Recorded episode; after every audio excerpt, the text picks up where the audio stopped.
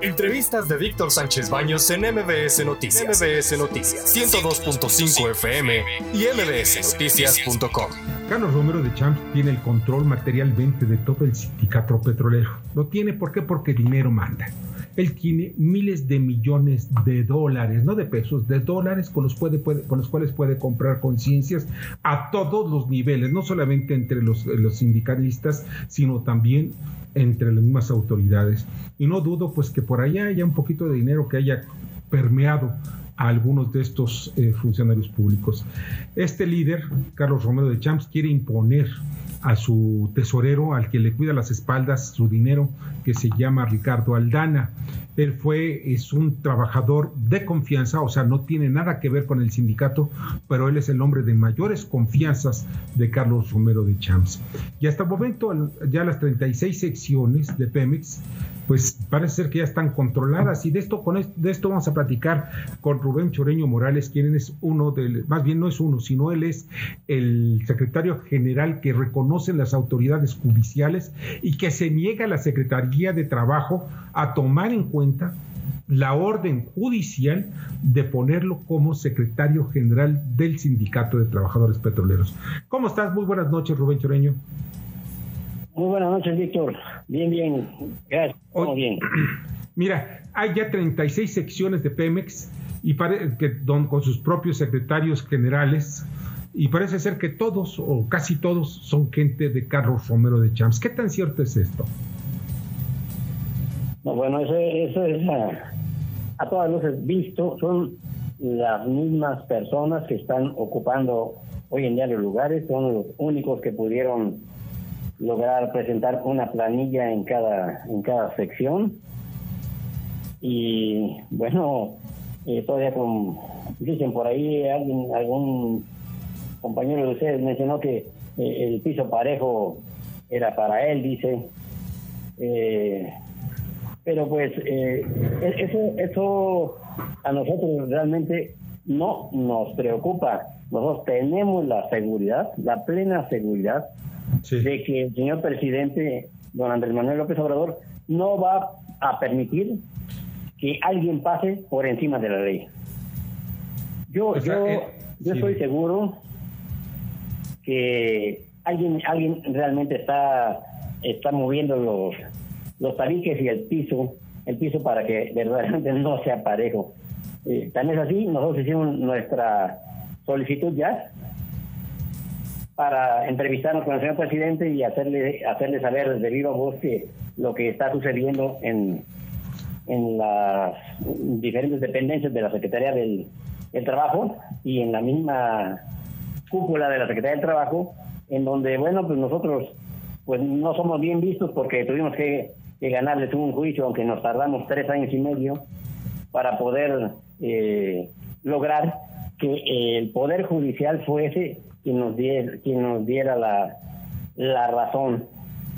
Cuando ya los trabajadores externaron su su ánimo y, y, su querer hacia el cambio verdadero y hacia la extirpación de la corrupción del sindicato petrolero. No, no fue posible hasta hoy en día, más bien no ha sido posible hasta hoy en día, porque bueno, siguen pasando, siguen pasando, siguen pasando las las hojas del calendario y, aquí estamos, solo esperando a que, a que el señor presidente tome cartas en el asunto y, pues ya también, bueno, estaremos recurriendo a, las, demás instancias que, que nos competan. No estamos para meternos en ninguna campaña, pues ya no estamos para hacer campaña, estamos para trabajar. Nosotros queremos ya trabajar desde por los trabajadores y por el bien de México desde hace muchos años. Pensamos plenamente que en, e, con ese cambio del Ejecutivo Federal esta era un milagro y, seguimos en él, esperándolo. Tenemos, vuelvo a y repito, estamos eh, con la fe puesta en Dios y, en que el señor presidente va a, hacer que se respete la ley. Y como él lo ha dicho todo el tiempo, nada ni nadie por encima de la ley. Así estamos y vamos, a... Sí. Tú fuiste invitado... Sobre ese, sobre ese rumbo. Tienen unos días nada más para entregarnos el lugar como debe de ser. Claro. Tú fuiste invitado también para platicar o hablar ante en la mañanera con todos los demás que pues hay cada presentable, pero todos los demás candidatos a ser líderes del sindicato petrolero? No, Víctor, no fuimos convocados porque el asunto es que ellos están eh, eh, convocando a, personas que deseen competir por la Secretaría General. Y nosotros, bueno, nosotros ya fuimos elegidos desde que inició el, el sexenio del señor presidente actual. y además yo en estos momentos soy el, el, líder, soy el secretario general electo del sindicato petrolero, pero pues ya necesitamos que nos entreguen el, eh, el bastón, por así decirlo, y, que saquen de, los lugares, que saquen de su madriguera a quienes están ocupando lugares que no deben, que no son de ellos. Ya tiene mucho tiempo que los han utilizado para cosas fuera de los derechos de los, de, los trabajadores petroleros. Ahora, ya llevamos tres años, Rubén, ya llevamos tres años de la administración de López Obrador y pues ya debía haber habido un cambio en, Pemex y se ha mantenido la figura de Carlos Romero de Champs. Esa es la, única realidad es esa. Él no ha dejado el poder de Juan Limón, que es el encargado del despacho, pero el que manda en el sindicato petrolero es Romero de Champs. Puesto con la universidad de, de, de, de, María Luisa de Luisa María Alcalde que es la secretaria de, trabajo.